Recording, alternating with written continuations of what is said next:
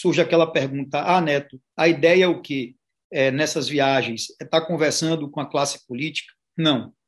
Nós vamos conversar com a classe política também, porém, o principal objetivo dessa caminhada é exatamente a gente ter uma visão completa e atualizada da realidade socioeconômica de cada região. Poder conversar com a sociedade, com empresários, trabalhadores, com organizações sociais, ver de perto. O ex-prefeito de Salvador, ACM Neto, do Democratas, iniciou nessa semana, mesmo sem dizer diretamente que sim, o seu projeto eleitoral para 2022. Nessa quinta-feira, ele iniciou a primeira rodada de viagens pelo interior da Bahia para, segundo ele, discutir problemas, pensar soluções e encontrar novas potencialidades para o Estado. Se trata aí do que Neto chamou de movimento pela Bahia, caminhos para o futuro do nosso Estado. Em relação ao que você falou aí, ah, porque teve problema com o Rodrigo, com o Dória e com o João Romo. Cada um com suas explicações, né? é, cada um com suas explicações. Eu não vou aqui entrar nesse tipo de coisa, até porque tem muita situação que fica limitada, tá certo? É, a fofoca da política, né?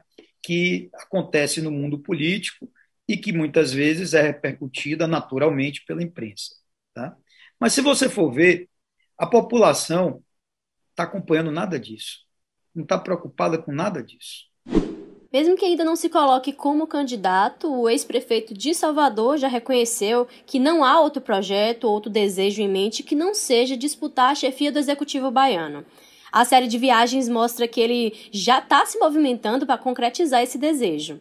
No entanto, conflitos que Neto vem travando local e nacionalmente podem dificultar suas intenções em relação ao Palácio de Ondina talvez das brigas recentes do ex-prefeito de Salvador, o João Roma seja o que pode ter o um impacto aqui em Salvador e no restante do estado, porque ele, na condição de ministro da Cidadania, ele tem condição de usar a máquina federal a favor de uma eventual candidatura dele próprio ou do seu aliado.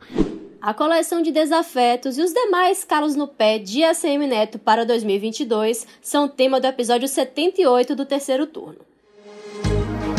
Começa agora o terceiro turno. Um bate-papo sobre a política da Bahia e do Brasil.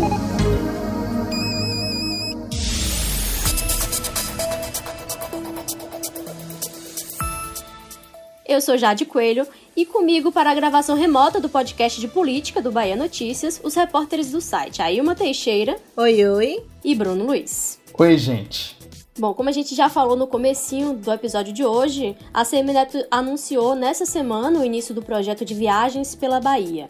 Era uma coisa que ele já tinha anunciado que faria desde quando deixou a prefeitura de Salvador, mas esse plano acabou adiado pelo agravamento da pandemia aqui no estado, né, no início desse ano. Só que na última segunda-feira, dia 17, Neto fez uma coletiva de imprensa virtual para explicar como é que vai funcionar esse projeto. Então, aí uma Teixeira, por favor, traga alguns pontos, explica como é que esse projeto vai funcionar.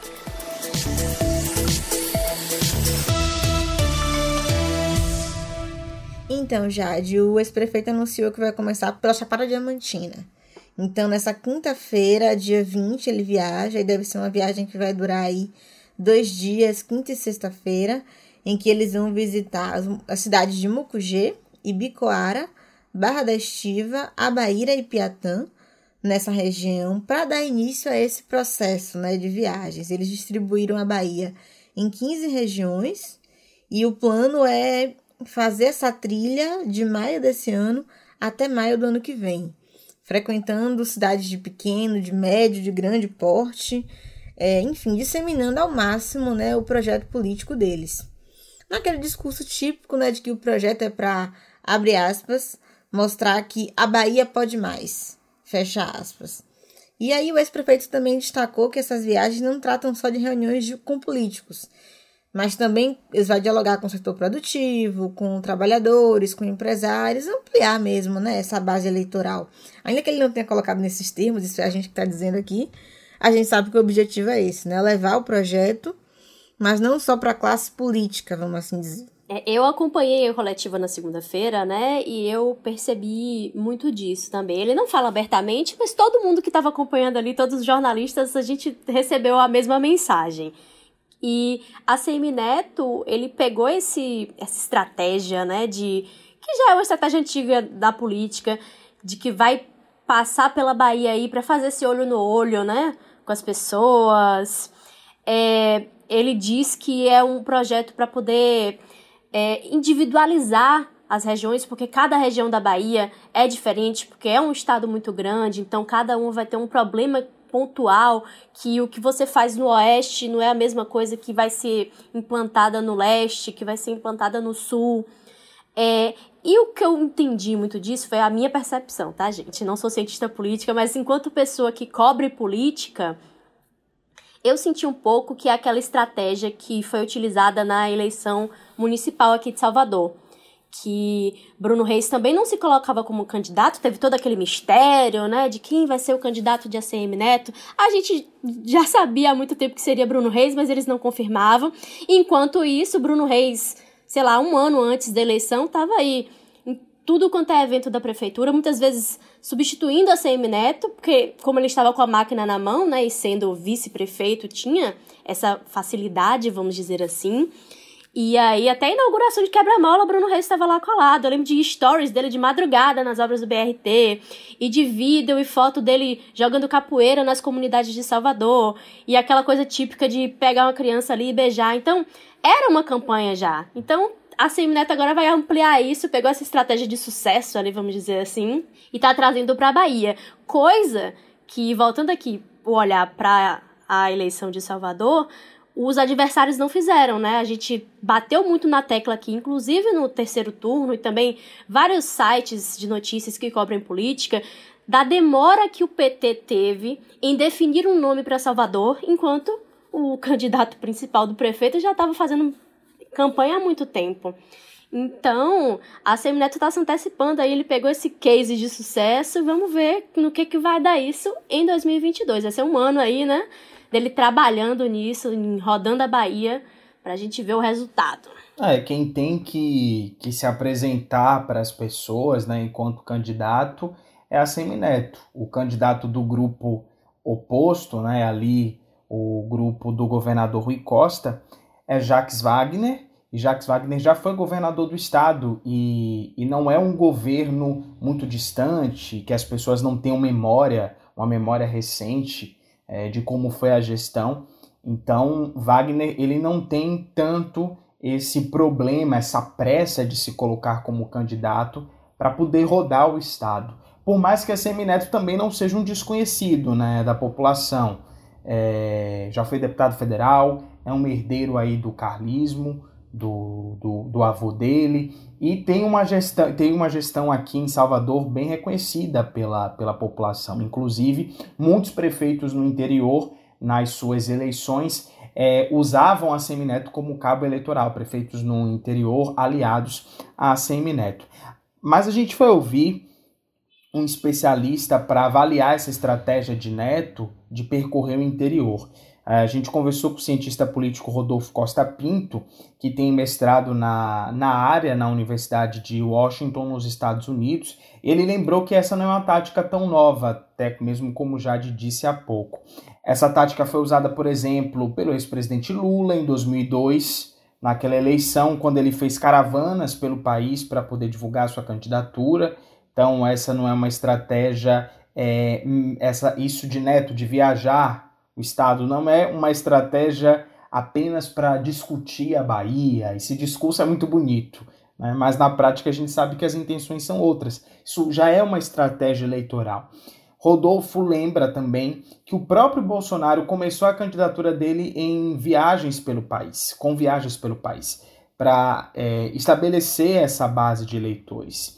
Em Pernambuco, pegando um outro estado aqui o ex-governador Eduardo Campos, que morreu em 2014 durante um acidente de avião, fez o mesmo, visitando municípios. E vamos trazer um exemplo caseiro aqui, 2018, Rui Costa fez uma, uma viagens aqui pelo estado para construir o plano de governo dele. Né? Então foram todas essas, essas estratégias deram certo. Vamos lembrar aqui, vamos enfatizar aqui, destacar que todos esses nomes que a gente citou acabaram eleitos. Rui, Eduardo Campos, Bolsonaro e Lula. Pois é. Trazendo mais um ponto aqui da nossa conversa com o cientista político Rodolfo, é, uma coisa interessante dessas viagens é que, no caso de ACM Neto, tira um pouco do foco da discussão no âmbito nacional, né? E trazem para o debate aqui do Estado, que é a intenção, grande intenção dele. É uma possibilidade aí de ACM Neto se apresentar para quem ainda não conhece ele. Porque, apesar desses pontos que Bruno falou aí, de ser um bom gestor, de ser bem avaliado, ele já ter sido deputado federal, não é a Bahia inteira que conhece. Se a gente for comparar aí com Wagner, realmente ele tá. Sai ali um pouco atrás em desvantagem, né? Wagner foi é, governador por dois mandatos, fez o sucessor Rui Costa, que tá aí também por dois mandatos, é senador. Então, nesse sentido, ele precisa realmente correr atrás aí disso para poder se colocar, botar a cara no sol e, e se mostrar para as pessoas, né? E outra coisa, as estruturas é, de, de governo, eleitorais de Rui Costa, do grupo de Rui Costa, já estão montadas, né? De certa forma, isso aí já está azeitado, são grandes estruturas. A Semineto, ele vai precisar, de certa forma, construir isso um pouco mais a, a, a, oposição, que é o grupo que a Semineto representa, não é algo. É, é, não estou falando aqui que é um grupo pequeno, é, que, é, que é um grupo desarticulado, não. Essa liderança de Assemineto é, é, é, um, é, é o, Assemineto é um nome para onde muitos convergem, porque é uma, um, uma liderança com perspectiva de poder, de vencer a eleição. Mas essa estrutura governamental do PT, que já está aí, é, é, o quarto mandato que o PT tem agora com Rui Costa. Então, isso aí é algo já considerável, montado e consolidado, né? Pois é. E só para concluir essa parte aqui de trazer o debate mais para essa questão local, é, isso é importante também, por exemplo, pensando que Neto, se Neto vai ter ou não um candidato a presidente, né? Em 2022. Se fala aí de Mandetta, mas ele fala dessa possibilidade, mas ainda o martelo não foi batido, né? E o seu possível maior adversário, Jacques Wagner, deve ter como candidato a presidente ninguém mais, ninguém menos do que Lula, que a gente sabe que é uma figura imponente, é uma figura importante e um grande puxador de votos. E aí, pra ter uma outra figura aí nesse, nesse balaio também, que é Bolsonaro, que o, o ex-prefeito tem feito um esforço gigantesco para poder se afastar da figura do presidente, né?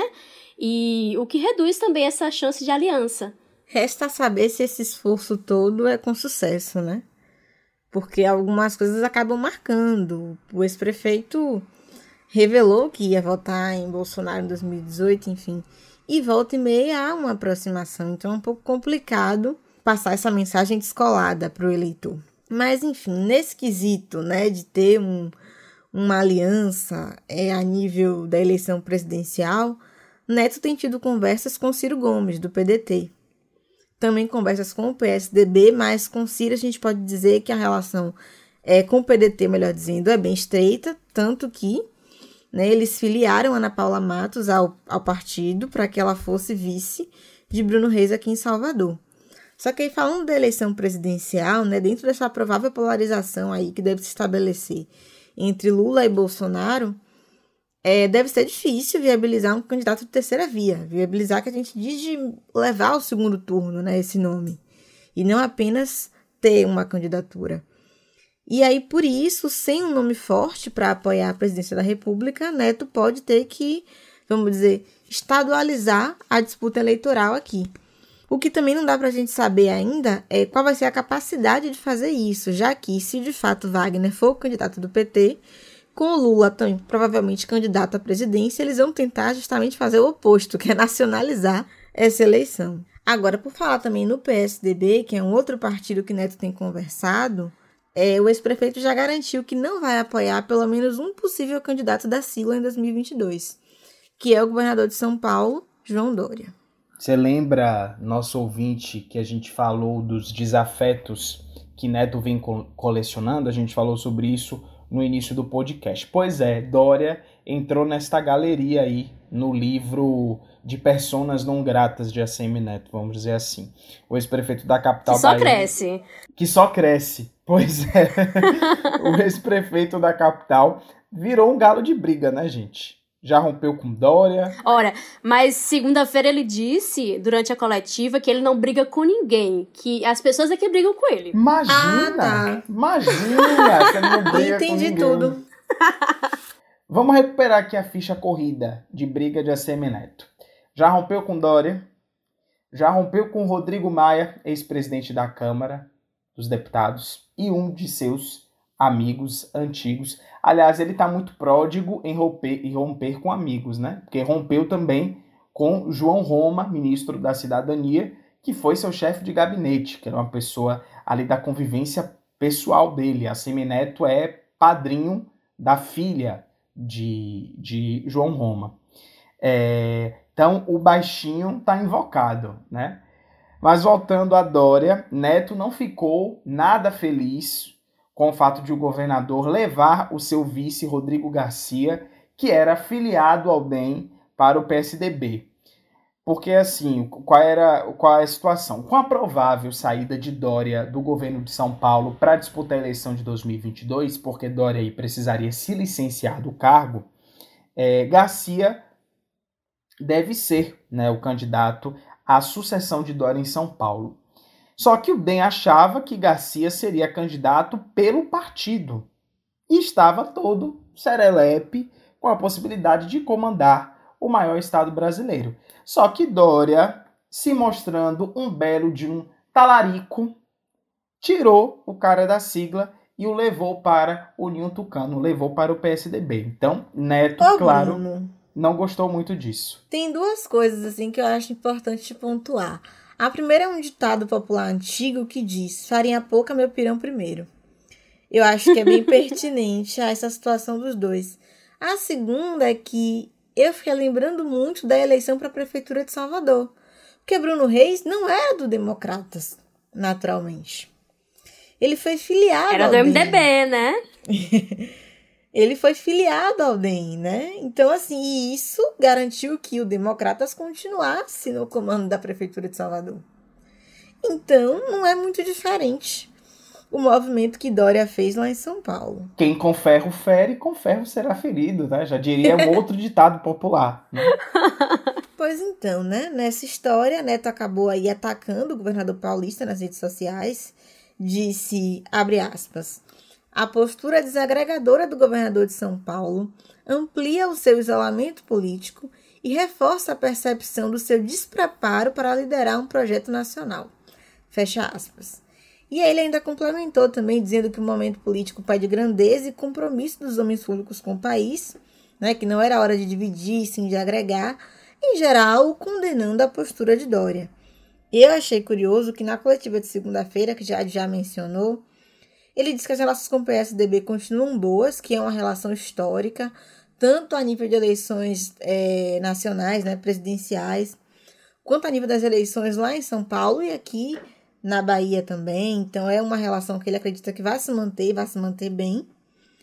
Mas aí ele voltou a alfinetar a Dória, né, dizendo que ele disse que ele criticou a inabilidade política de Dória e também disse que ele não era uma unanimidade no PSDB. Ele não mentiu, né? A gente acompanha o noticiário nacional também, um pouco de outros estados, e sabe que Dória de fato não é essa figura unânime no seu partido. Ele se esforça muito para isso, inclusive, né? Para não ser unanimidade. Ele tenta. Mas a CM Neto, que então era um aliado muito próximo, teve essa rusga na última semana, e aí nesse momento, na mesma hora em que ele fala que não, tá tudo bem, o PSDB é nosso aliado histórico, ele vai dar essa alfinetadinha em Dória. Não ia perder a oportunidade, né? Assim como não perdeu a oportunidade Rodrigo Maia, que não tinha nada a ver com a história, mas aproveitou e deu uma alfinetada ali em ACM Neto. Na verdade, a gente pode até dizer que Rodrigo Maia tá indo numa sessão de acupuntura geral, porque é alfinete pra tudo quanto é lugar, gente. Não tá dando. Ele não aguenta ver a oportunidade. É muito Bom, o que foi que disse.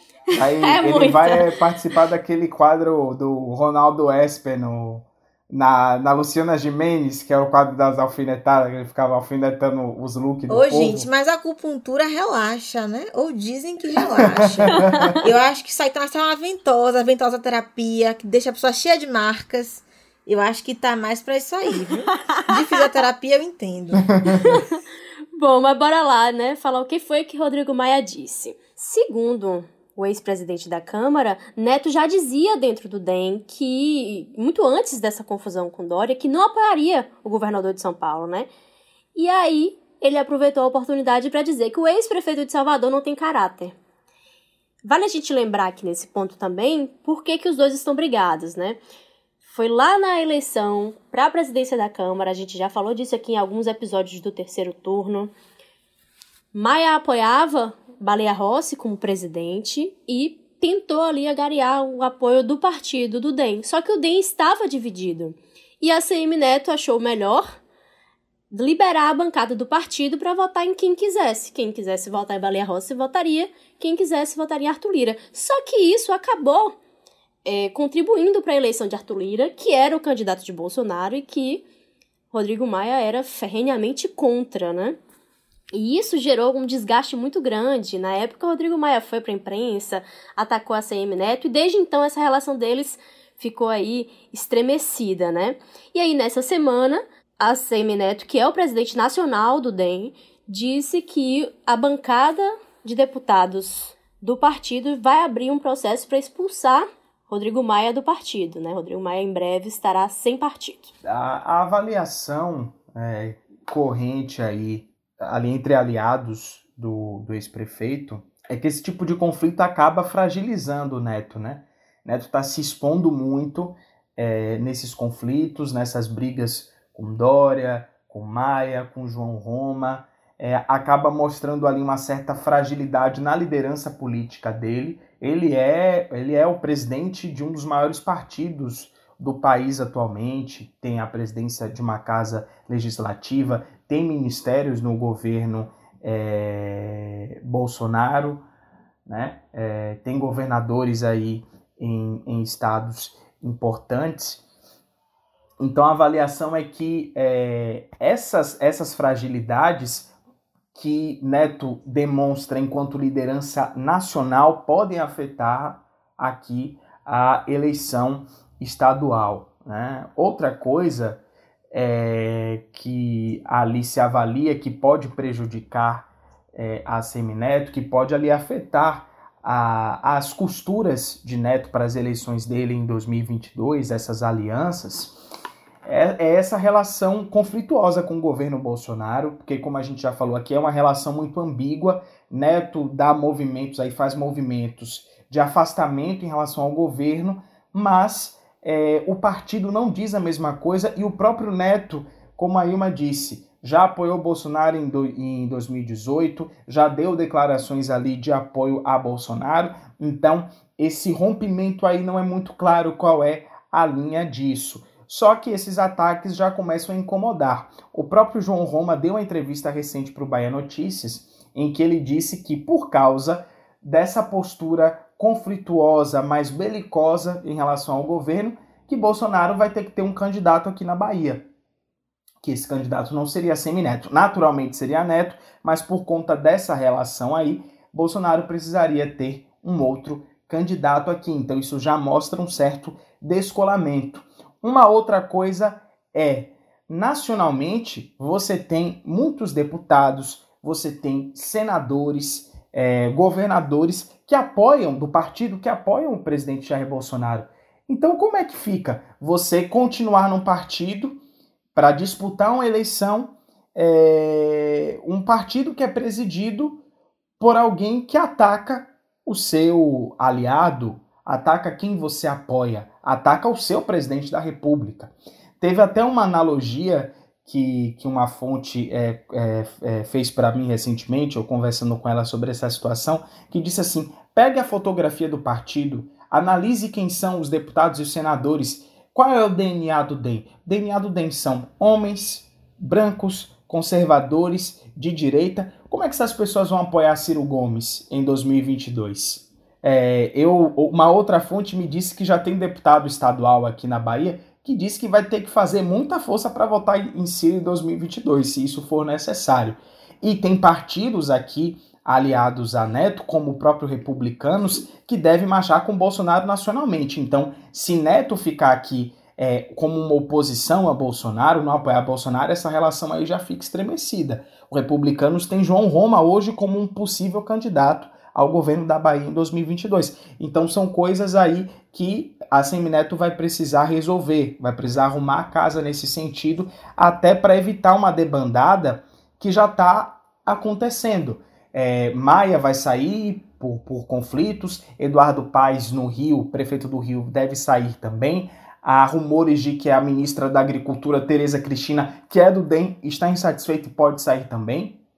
É, é o Mar Nascimento, que é um deputado hoje que tem uma certa proeminência dentro do partido, pode sair e ir para o PSL. Então, são arestas que é, a Semineto vai precisar parar e ele vai ter que tomar decisões, vai ter que tomar posições que eu não sei como é que serão é, avaliadas aí dentro do partido que não tem DNA de centro-esquerda. Neto está querendo empurrar essa posição, mas não é isso que ele está vendo dentro da sigla, principalmente em âmbito nacional. Ou seja, né, os planos dele para sua própria eleição aqui na Bahia não dialogam muito bem com os planos nacionais, já que o partido realmente não caminha em outra direção. Não à toa caminha em outra direção que ele liberou a bancada na na eleição da Câmara, né? E a maioria do DEM queria apoiar Arthur Lira, que era o candidato de Bolsonaro. Então, enfim, são indícios que vão aí apontando que o partido, a nível federal, vamos dizer assim, quer seguir em outra direção. Isso é perigoso para o próprio Neto enquanto presidente do partido, porque se a ala majoritária da sigla se torna aí uma ala mais bolsonarista, ele pode perder o comando do partido, por exemplo. Né? Hoje as forças são mais equilibradas internamente, mas a gente não sabe como é que vai ficar essa situação com possíveis debandadas, porque é, é, saem do partido nomes que são mais moderados, o próprio Maia, o próprio Eduardo Paes, que são, não são nomes alinhados com o bolsonarismo. Né? Como é que vai ficar isso futuramente? É algo a se pensar também. E aí, para Neto, aqui na Bahia, numa eleição estadual, é, manter essa posição, abre muitas aspas, independente, né, de que não é, de que nem apoia, mas também não opõe, é complicado, porque a oposição vai se esforçar para colar a imagem dele a Bolsonaro, e há diversos elementos aí que mostram de fato essa aproximação, então fica difícil, né, se ele não assumir de fato uma postura de oposição, ficar só nessa em cima do muro de que enfim, né, não apoia, mas também não está totalmente contra esse governo. Mas aí, para ajudar a gente a montar esse roteiro, a gente também procurou Cintia Kelly, que é jornalista. Ela apresenta o programa Direto ao Ponto e tem anos de experiência na cobertura política. Na avaliação dela, quando o Neto venceu a eleição para a Prefeitura de Salvador lá em 2016, né, ele venceu de lavada, a previsão ali era que ele ia encontrar um céu de brigadeiro em 2022 um cenário totalmente favorável. Mas como a gente anunciou aqui nesse, nesse podcast, foram surgindo alguns caos no caminho. Um deles que ela cita é o ex-governador Jacques Wagner, hoje senador, mas que o PT já lançou como seu candidato ao governo da Bahia. O segundo, a gente pode dizer que já vai fazer uma dobradinha, né? Que é o ex-presidente Lula também com seus direitos políticos restabelecidos, deve se candidatar e aí certamente vai favorecer muito a eleição de Wagner, a candidatura de Wagner, melhor dizendo. Então, Neto soma esses essas barreiras ao seu projeto, né? É, político. E outro ponto que nós conversamos com Cíntia foi também sobre essas brigas, né? essas confusões que ele veio arrumando é, no plano nacional. Só que na avaliação dela, esses, esses desentendimentos não vão perdurar por muito tempo, não. Não a ponto de trazer impactos negativos. Cintia apontou aqui no caso de Rodrigo Maia, né? O que se vê é uma postura de desequilíbrio do ex-presidente da Câmara, e acaba pesando muito mais contra o próprio do que contra o ex-prefeito de Salvador.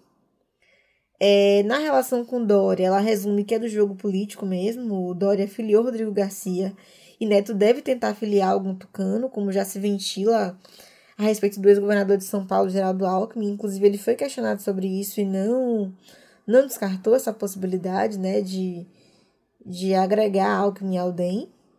E aí, na visão dela, o que pode gerar alguma perda é essa briga com João Roma, porque ele pode, é, de fato, vir a ser o nome de Bolsonaro na eleição aqui do Estado.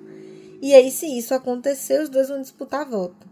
Mas ainda assim, ela não vê um grande dano por achar que, que não, João Roma não vai ter tanta condição assim de enfraquecer o projeto de Neto. O nosso editor-chefe, o editor-chefe do Bahia Notícias, Fernando Duarte, que a gente até ouviu um trechinho no início do podcast, ele também concorda com isso que Cintia pontuou, né? Mas ele acha que é ainda mais difícil que Roma ganhe fôlego suficiente nesse ano e meio que falta para a eleição, né? Para chegar a fazer frente e prejudicar de alguma forma a candidatura de ACM Neto. Isso se até lá eles não tiverem feito as pazes, né? E retomado essa amizade deles. Vamos ouvir um trechinho.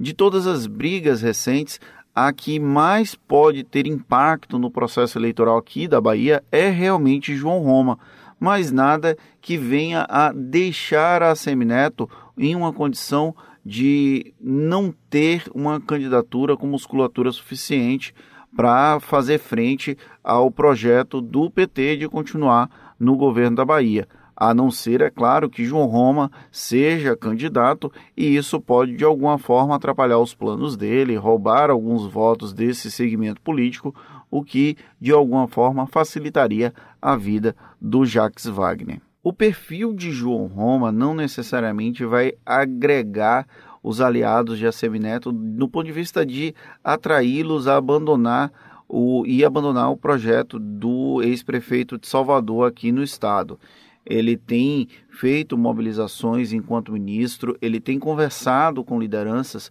mas daí haver um processo de traição em massa, eu acho que é uma hipótese ainda remota. A Semineto tem uma trajetória política, tem uma história dentro da cena política aqui do Estado e esse processo de migração do grupo político dele para orbitar em torno do João Roma não é uma coisa tão simples, não é um movimento que se faria em apenas dois anos.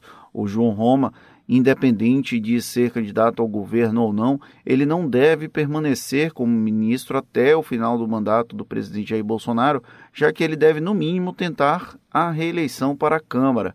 Então, não dá para classificar que João Roma tenha uma trajetória tão ascendente ao ponto de virar uma espécie de sol, de estrela, a retirar os planetas que orbitam em torno do Assemineto. Ele é uma força política emergente aqui no Estado, mas não chega a ter esse processo, essa gravidade, essa força gravitacional para atrair os aliados. Quanto à disputa que hoje se desenha aí entre Neto e Wagner, o que Fernando traz é um contraponto, né, que deve ser pautado nas campanhas. Porque, embora o ex-prefeito surja aí como o novo, né, a nível de Bahia, uma vitória dele pode ser vista aí como o retorno do carlismo ao poder. Que a gente vale lembrar aqui que a CM Neto é neto de, do velho ACM, que traz é, essa história, essa mala do conservadorismo, né? Só que essa futura campanha, o que se espera é que explore o traço de novidade, né? Inclusive, buscando o, o, o voto daquele eleitorado mais jovem, né? Segundo aí a avaliação de Fernando Duarte. Terceiro turno.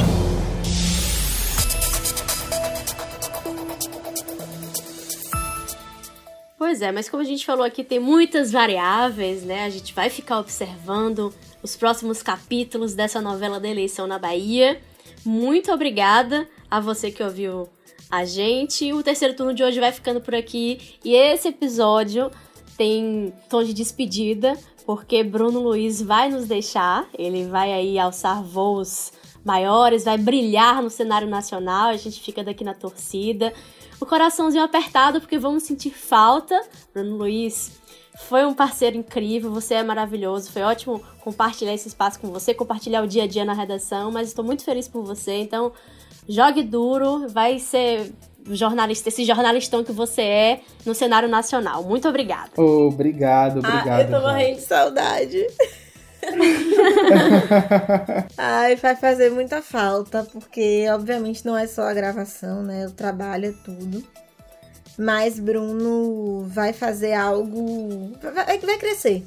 Eu acho que esse é o resumo. Bruno vai crescer, vai para uma nova experiência, né? Que já começou, na verdade.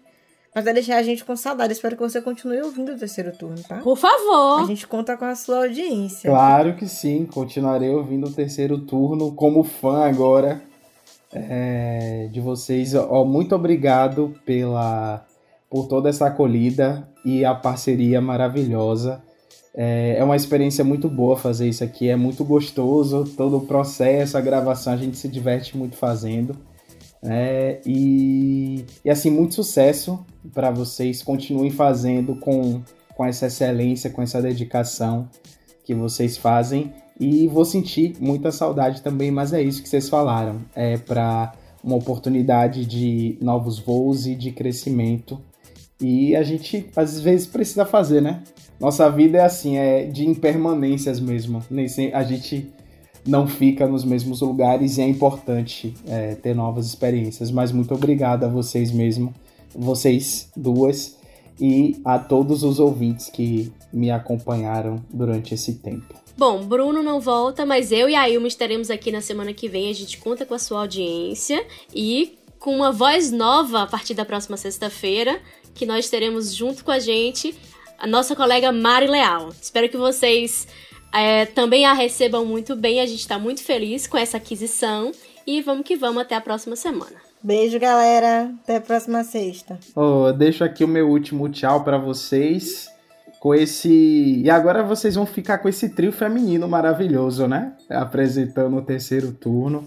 Então, é... um abraço para todo mundo e até mais, até uma próxima oportunidade. A gente está sempre interessado em saber o que você achou do terceiro turno, então manda uma mensagem pra gente pelo Twitter do Bahia Notícias ou qualquer outra rede social usando a hashtag Terceiro Turno BN. O programa é gravado das nossas casas e conta com a apresentação e roteiro dos repórteres Jade Coelho, Ailma Teixeira e Bruno Luiz. Os áudios utilizados nesse episódio são do Bahia Notícias e do YouTube. A edição de som é de Paulo Vitor Nadal. Você ouviu o terceiro turno, o seu podcast semanal sobre a política da Bahia e do Brasil.